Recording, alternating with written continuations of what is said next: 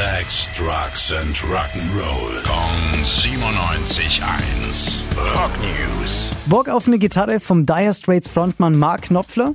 Falls ja, habt ihr jetzt die Gelegenheit dazu. Ende Januar versteigert er über 100 seiner geliebten Gitarren in London und dabei sind halt auch Exemplare, mit denen echt Musikgeschichte geschrieben wurde. Zum Beispiel die Gitarre, mit der Money for Nothing gespielt wurde. Die Gesamtwert der Versteigerung wird auf eine knappe halbe Million geschätzt und ein Teil der Gewinne wird dann sogar für den guten Zweck gespendet. Rock News. Sex, Drugs and Rock'n'Roll. Kong 97.1. Frankens Classic Rocksender.